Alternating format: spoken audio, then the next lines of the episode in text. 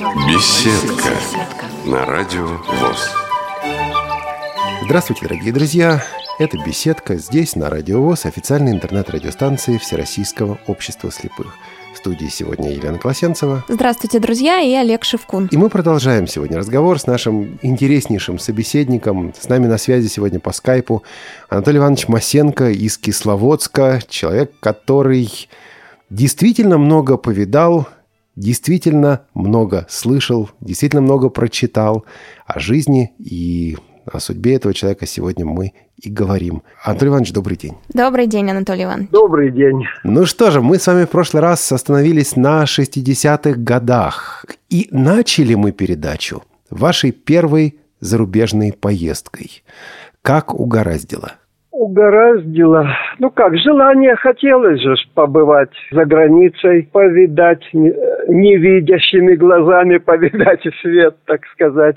Но я знал, что это не так просто. Но затем стали уже от зрячих своих знакомых, я стал узнавать, что можно проехать, если получишь гостевое приглашение. Ну и вот я стал переписываться с э, одним моим венгерским другом, зная заранее, что в Будапеште будет конгресс проходить, и стал вот такую почву прощупывать. Можно ли попасть к нему в гости? Ну, конечно же, затем принятие его с ответным визитом. Получил приглашение, пошел к нашим органам. Мне повезло, наверное, тоже с капитаном. Доброй души был человек. Почему-то он как-то отнесся по-человечески ко мне. Не стал никаких таких заковыристых вопросов задавать. Вот давайте, говорит, будем оформлять. И даже я в то время, в 66 году,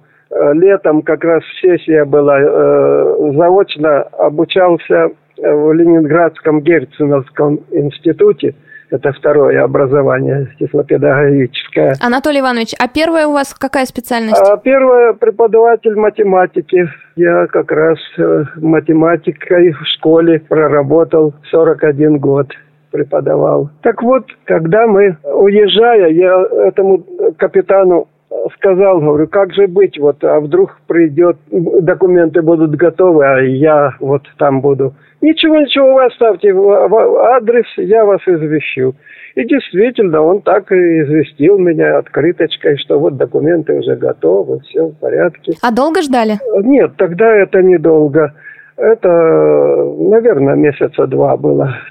Тогда было так, недолго, но интересно, что билет можно было запросто купить. Я из Кисловодска, в своей кисловодской кассе железнодорожной, купил сразу билет на Будапешт и обратно. И стоило-то это всего 71 рубль. Тогда зарплата, ну вот учителя там примерно вот 100 рублей уже была. Массажисты получали тогда примерно вот 70 рублей у них зарплата была. То есть этот билет стоил огромные деньги на поезд за огромные деньги, почти на всю зарплату месячную. Ну да, это так это было трудно решиться еще и в том плане, что я ведь без всякого сопровождения ехал сопровождающий, э, э, ну, так у нас по городу, по краю я уже был хорошо реабилитирован, ходил э, свободно, а вот за границу-то это для меня было в новинку. Ну и тем не менее, вот друг, друг меня встретил, я попал тоже, можно сказать, в ВОСовскую семью. У них, кроме Дюлы, это сына мать и отец оба тоже незрячие. Отец с небольшим остатком, мать совершенно незрячая. Но очень хорошая семья. Мать такая хорошая домохозяйка, такая милая, добрая женщина. Отец тоже музыкант. Он на скрипке любил играть, на, на аккордеоне. Ну, много у нас вот за это время общения. Родители не владели эсперанто, ни русским тоже. И вот сыну приходилось все время быть переводчиком между ними и мною. А вопросов, конечно, было очень много. И с их стороны, и у меня тоже. Один из курьезов, даже вот я скажу, расскажу. Отец попросил моего друга объяснить, что значит по-русски «давай-давай». Я говорю, в каком случае он это слышал, это, это выражение «давай, давай».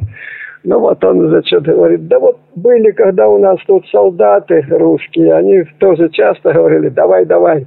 Но пришлось объяснять, что смыслы разные бывают. Не, в то, не, не только в смысле «дай», но и в смысле под, подстегивания какого-то. Ну, все вот такие вот случаи наподобие таких эпизоды бывали у нас. Так что у друга я очень хорошо пробыл тогда, впечатления на всю жизнь остались. Затем он у меня тоже почти месяц отдыхал, но это уже было четыре года спустя, когда уже у меня была своя квартира, вот, тоже уже у нас условия были хорошие общаясь на международном конгрессе тогда, в 66 году, я много встречал там как раз вот известных эсперантистов, в том числе и Евгения Алексеевича Бакарева. Евгений Алексеевич Бакарев – известнейший советский лингвист, один из величайших авторитетов в области языкознания.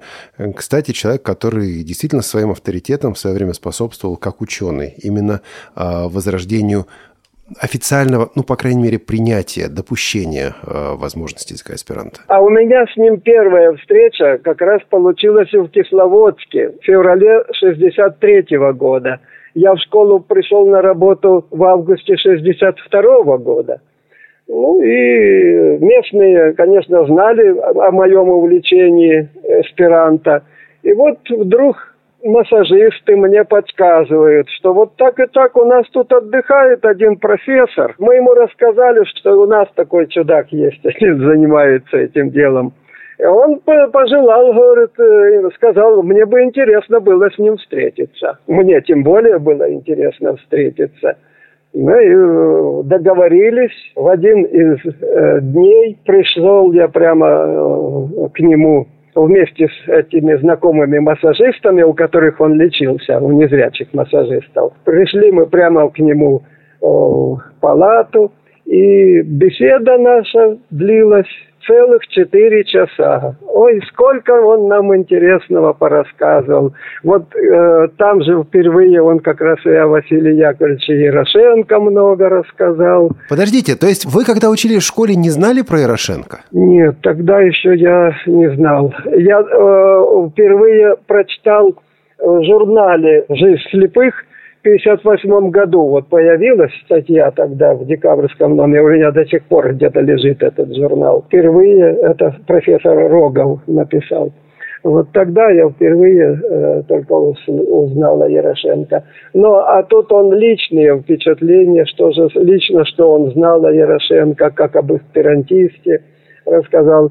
Рассказал мне кисловодских зрячих эсперантистов, ну и вот с которыми потом мне э, удалось тоже связаться и завязать дружбу. И вот с этим человеком, так сказать, мы вот и встретились еще и в Будапеште, там, в этой большой сутолоке, потому что на конгрессе ну вот э, на этом конгрессе Будапештском было больше трех тысяч участников, более чем 50 стран. Сейчас я не помню количество уже стран, сколько там было но много было стран. А у меня бытовой вопрос. Анатолий Иванович, какое у вас было представление о загранице до того, как вы туда поехали? И совпало ли оно с тем, что вы увидели? Дело в том, что для нас за граница уже была э, в то время, и в то время как сказка. Поэтому, когда попал, то тоже вот так. Много очень было новое, не такое, как у нас.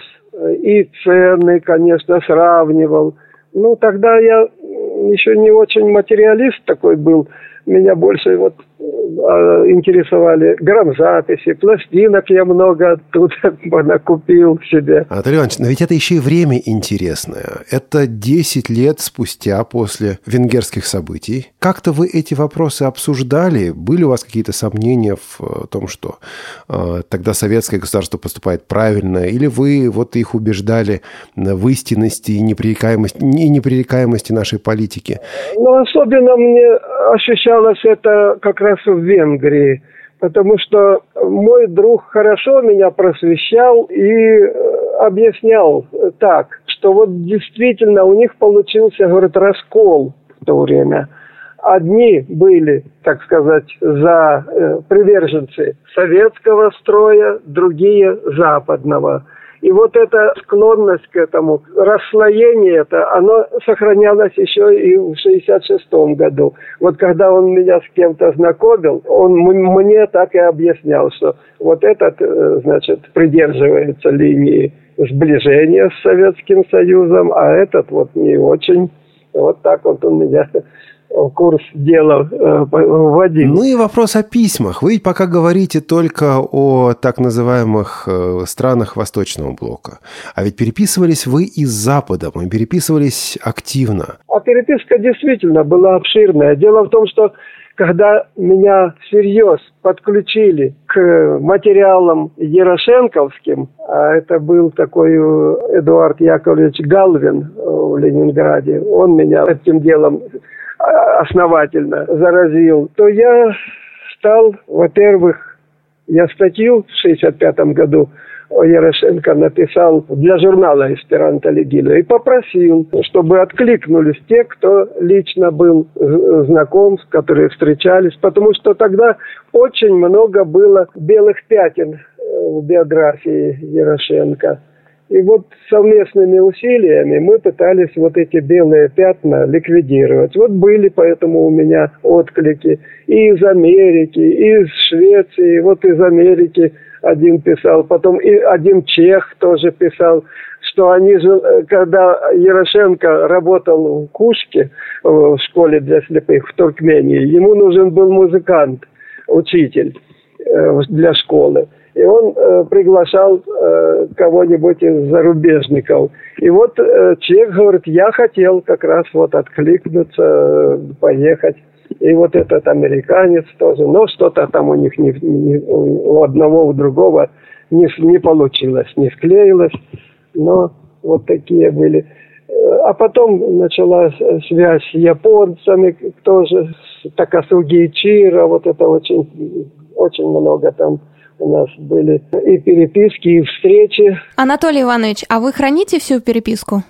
И если да, то сколько мест она занимает? Это невозможно, наверное, было бы.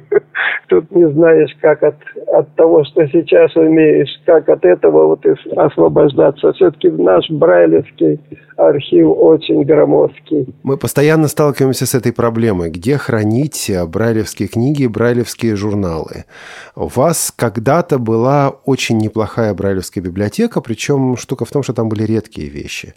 Сейчас как? Это речь о какой библиотеке? О личной или... О личной, о личной, конечно. Конечно, о личной. Ну, личная у меня э, имеется и сейчас библиотека. Стараюсь ее еще удерживать. А так мы Ставропольскую краевую библиотеку многое передали. Там она у нас тоже богатая, эсперанто-отдел там находится. И вот в этом отделе у нас очень много передано. А, Анатолий Иванович, а в 79 году вы вдруг стали постоянным автором журнала «Тогда еще советский школьник». Вы начали обучать детишек а, языку эсперанто. Вы начали публиковать курс, это было 20 уроков, вот курс этого языка. Как удалось получить э, разрешение на такое? Ну и какие были отклики? У меня было ощущение, что обучаются по детскому журналу не только детишки. Подождите, а Олег, этот школьный вестник к вам в руки попал? И вы а, увлеклись Этот эсперанто? советский школьник ко мне в руки попал, я увлекся эсперанто, но беседка не обо мне. Да, но я просто вот такая связь получается. Да, ну, связь там будет дальше, на самом деле, а. тоже, но я думаю, мы ее обойдем здесь в эфире. А, Антон Иванович.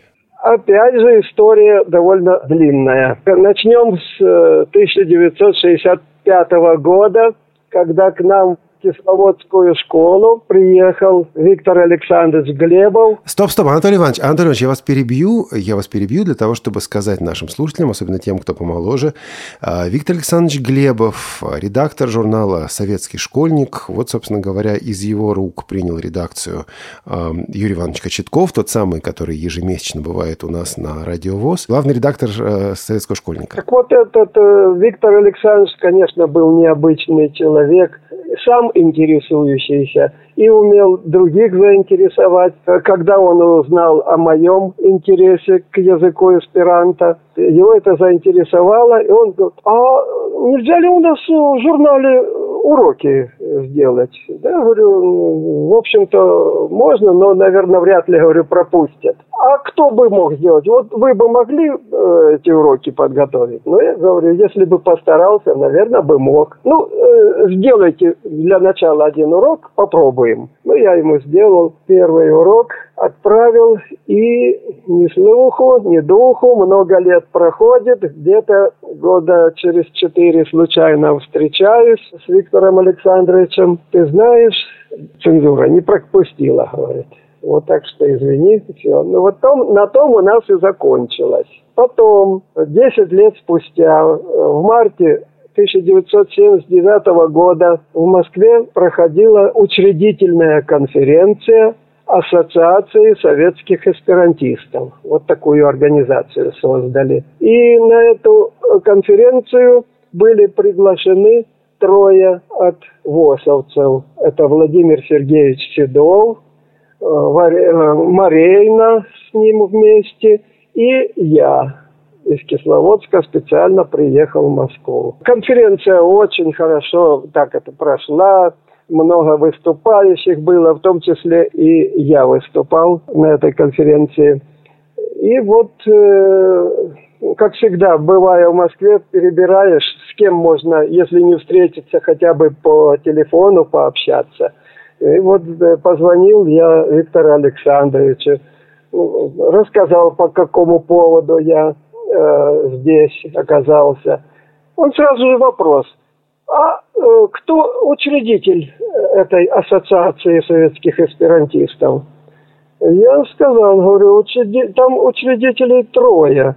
ВЦСПС, профсоюзная организация, затем обще... Общество дружбы с зарубежными странами. Союз Советских обществ дружбы и культурных связей с зарубежными странами. Да, да, да, да. И ЦК ВЛКСМ. О, как? ЦК ВЛКСМ? Я говорю, да.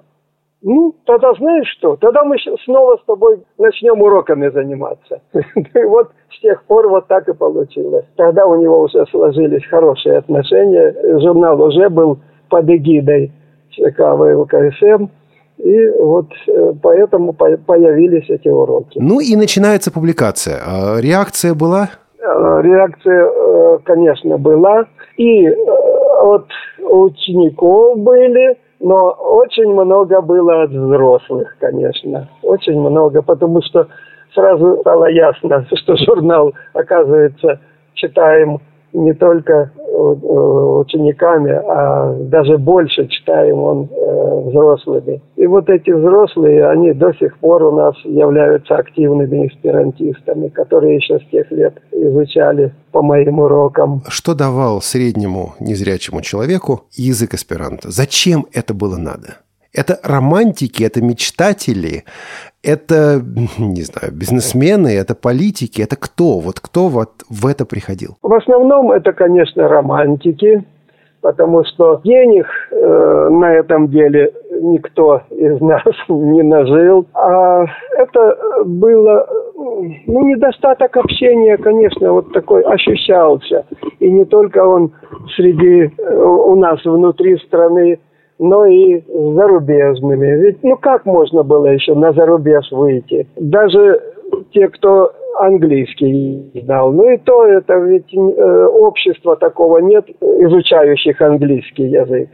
А э, среди эсперантистов налажены были связи. Можно было э, и по профессиям найти себе интересного собеседника, и по возрасту. В общем, самые интересные – и вдобавок ведь тогда очень много проводилось мероприятий у нас вот даже в стране. Я вспоминаю об этих э, прибалтийских лагерях, какие они были тогда популярные, как много они давали не только зрячим, но и нам, незрячим. Вот там, я считаю, как раз вот и была истинная интеграция мы э, очень хорошо в то время зрячие с незрячими общались без никаких э, предрассудков. Как-то у нас все получалось. Не знаю, согласитесь вы или нет. Пожалуй, вот это движение для незрячих тогда было в чем-то аналогом ну, современных социальных сетей. То есть возможность найти единомышленников, возможность расширять общение, возможность интегрироваться, ну и плюс, естественно, участвовать в мероприятиях, где забывали о том, что да, вот здесь зрячие, здесь незрячие. Все было вместе. Согласитесь? Да, именно так и было. А я хочу уйти от темы эсперанто немножко. А, Анатолий Иванович, а как вы познакомились со своей супругой? Сложный вопрос, конечно. Я долго оттягивал свое определение своего семейного положения, потому что, ну, не имея квартиры, как-то сложно э, создавать семью. И вот уже только когда стало назревать, что вот квартира у меня уже скоро будет, там как-то начал всерьез немножко присматриваться. Ну и так получилось, что моя одношкольница посоветовала познакомиться с моей супругой Александрой Ивановной, которая в то время вместе с этой одношкольницей училась в ПШМ, тогда называлась профшкола массажистов Кисловодске. Смотрите, тут такой культурный э, шок, на самом деле. У меня от, от того, что вы только что сказали, вы говорите, не имея квартиры, ну как создавать семью? Я, глядя на все это современными глазами, говорю, ну как? Э, создать семью и снимать вместе? Я не знаю, это, ну, в то время мне это было сложно, потому что это все, работа у меня была такая какая-то разбросанная, я частично в школе работал, частично в вечерней школе, э, значит, там подрабатывал на этих э, играх в духовом оркестре. В общем, все это так как-то перемешку шло, что не доженить бы было. А я бы не сказала, что это современный взгляд или там взгляд в прошлое. Мне скорее кажется, что это зависит от человека. Может быть, это практицизм мой вот этот сказывался, что я ну, не хотел больше, еще осложнять. Она и такая, и так не очень простая у меня была уже тогда жизнь. Я хочу все-таки вернуться к э, тем конференциям, которые проходили в 80-е годы и даже в начале 90-х годов, которые, в частности, организовывало и Всероссийское общество слепых. Конференция эсперантистов. Для наших слушателей, что это было? Чем занимались? Конечно, это было весело. Вот насколько это было весело, и насколько было полезно, и насколько было нужно? Ну, это ж не только у нас было весело. Олег, ты, наверное, сам помнишь, какие интересные были доклады именно по языку эсперанто, по литературе, докладчики какие были у нас, из истории много было э, нам рассказано, того, чего мы ну, ни в каких источниках других не могли найти. Тем более интернета тогда еще не существовало. Так что это было очень познавательные были мероприятия. Ну и э, тут же и общение, и тут же каждый проявлял еще и свои творческие способности. Ведь сколько у нас талантливых было и музыкантов, поэтов, певцов. Самодеятельность очень у нас была богатая. И тогда у нас ведь очень много было работы в школах, потому что многие из наших эсперантистов тогда работали в школах.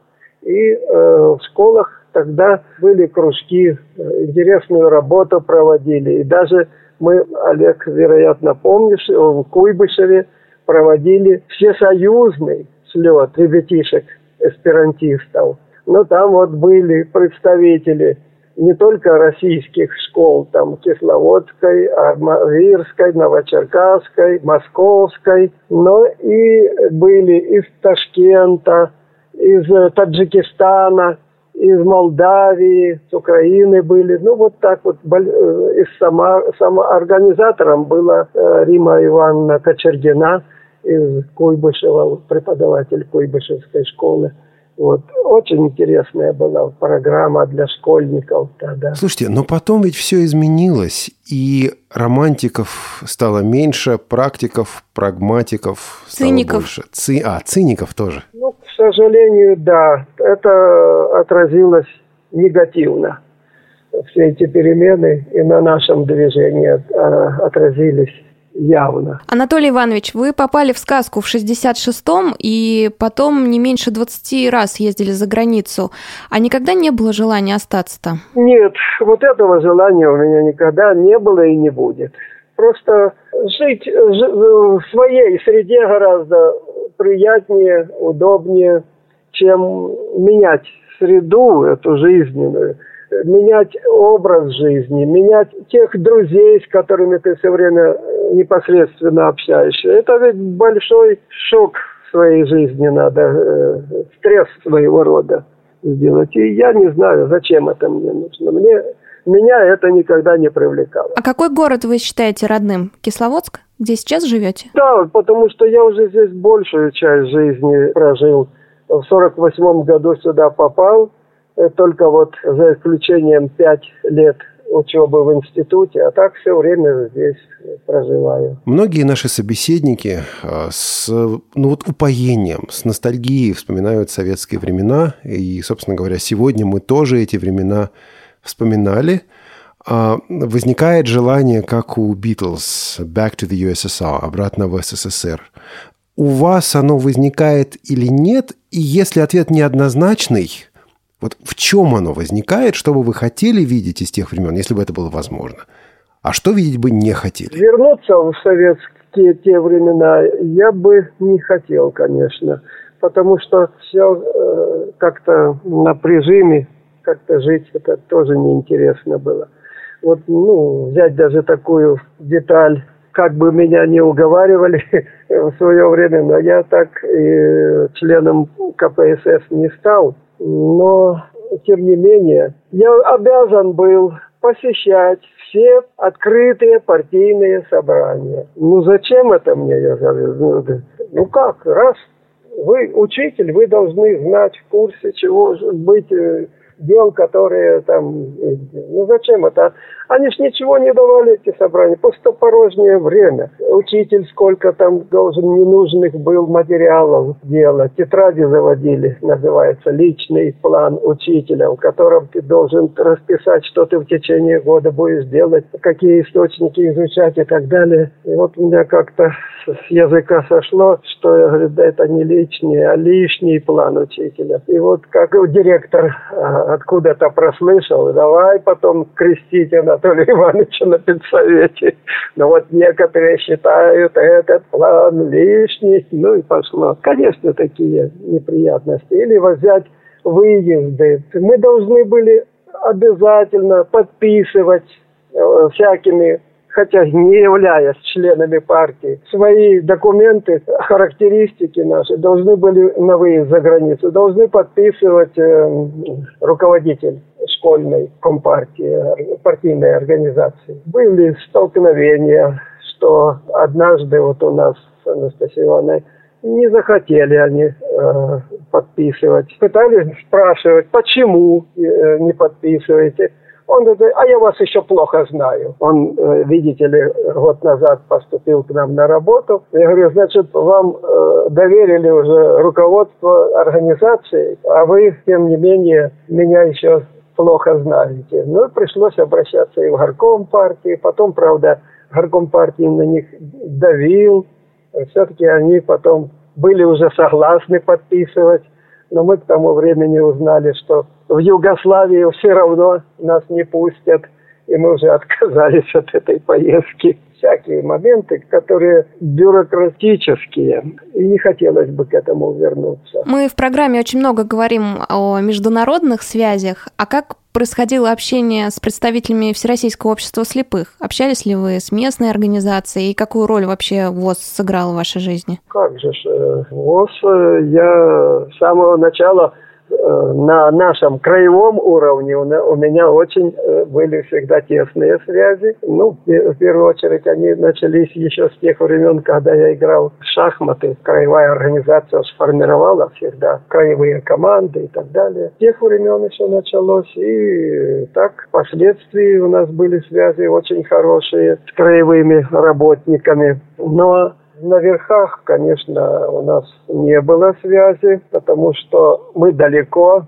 Письма, которые мы пытались писать они, как правило, не получали поддержки сверху. И вот только у нас повезло, когда Владимир Сергеевич вот тут у нас вмешался в наше движение хорошо. И он, будучи в Москве, конечно, имел более тесные связи с центральным правлением. Это Владимир Сергеевич Седов, редактор издательства «Просвещение». Это уже 70-е годы пошли, от примерно 75-й, 76-й и так далее пошли. И вот тогда уже у нас более тесные связи. И в конце концов, вот когда уже создали ассоциацию советских эсперантистов, мы даже тогда создали секцию эсперанто, э, всесоюзную секцию эсперанто при ЦП ВОЗ. Был такой, да. У нас да, большая работа была, э, эта секция проводила. И вот тогда уже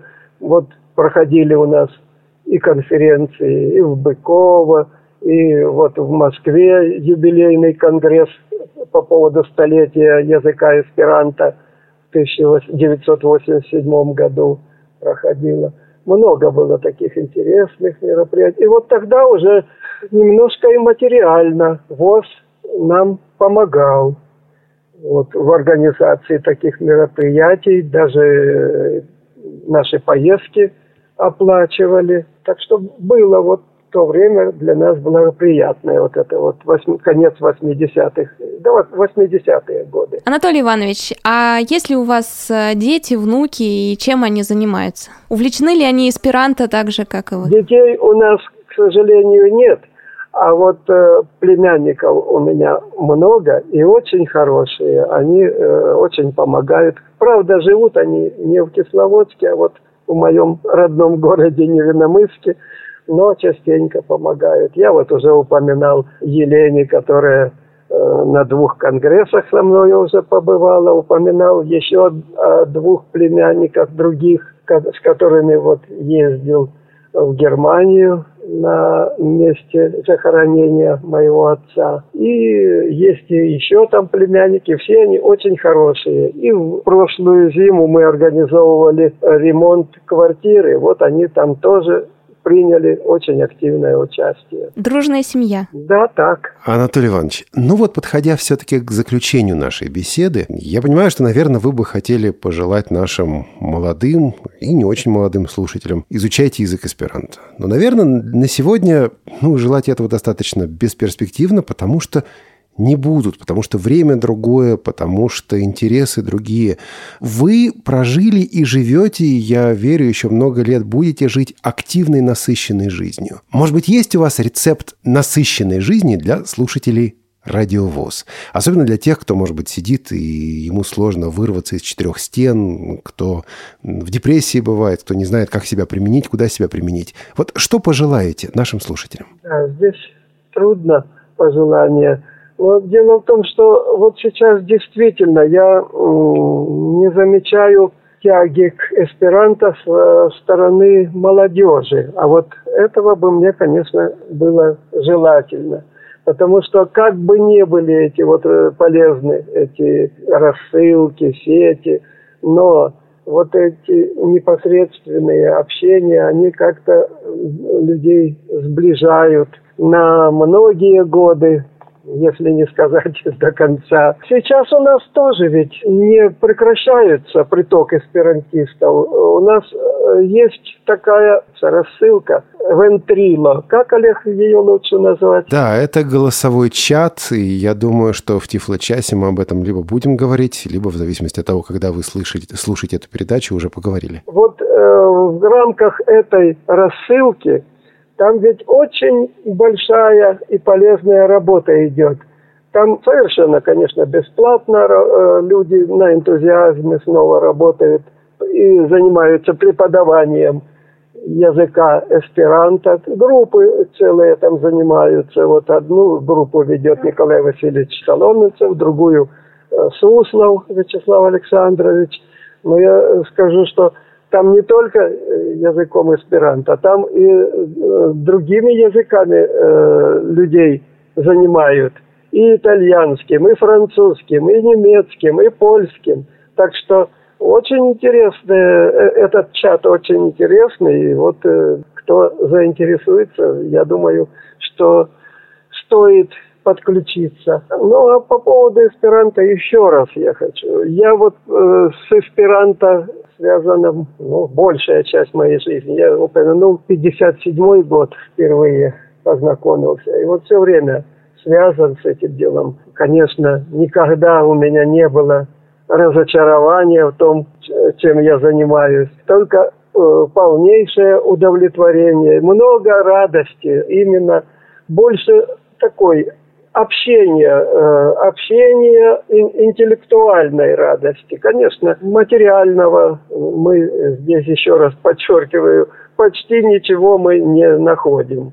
Ну, а творческого, духовной радости. Это как, как говорили, что радость человеческого общения, это вот что может быть больше. Анатолий Иванович, э, хочу вам сказать комплимент. У вас прекрасная речь, и я знаю многих людей, которые младше вас и не могут этим похвастаться. Расскажите о своем секрете, как сохранить вот эту стройность мысли, особенно молодым людям. Как вы поддерживаете свой мозг и свое тело? Какие упражнения, может быть, вам помогают шахматы, эсперанто, книги, чтение? Что именно? Какой комплекс? Ну, так специального рецепта я даже и не скажу. Наверное, все вместе, это в комплексе. Быть всегда занятым важно, чтобы умственные занятия тоже всегда у человека были. Неважно даже чем, пусть не эсперанто, пусть другим чем-то занимает э, свой ум человек. Но главное, чтобы не быть бездельником умственным. Спасибо большое за совет. Анатолий Иванович, мы э, в конце наших беседок обычно просим гостей представить какую-нибудь песню, которой они хотели бы завершить эту передачу. Я сегодня хотел бы сделать исключение и предложить песню от себя. Если вы согласитесь, мы ее поставим. Если нет, ну что же, тогда предложите что-то свое и поставим то, что вы, собственно, предложите. А я бы хотел завершить эту программу, раз у нас про эсперанто ну, так активно говорилось, вещью, которая называется «Мы соберемся», «Нирен Contigios». Исполняла ее еще в 80-е годы группа с Украины под управлением Владимира Сороки. Потом они, по-моему, переехали в Швецию, но запись, которую мы послушаем, это все-таки 80-е годы. Вы не против? Нет, это вполне одобряю. Хорошая песня.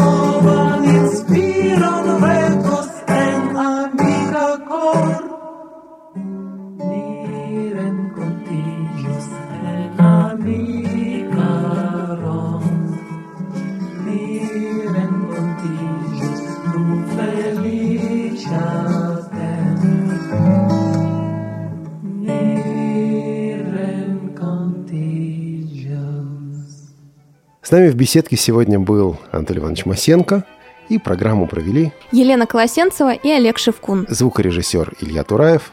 А мы прощаемся с вами. До новых встреч. В эфире «Радио ВОЗ».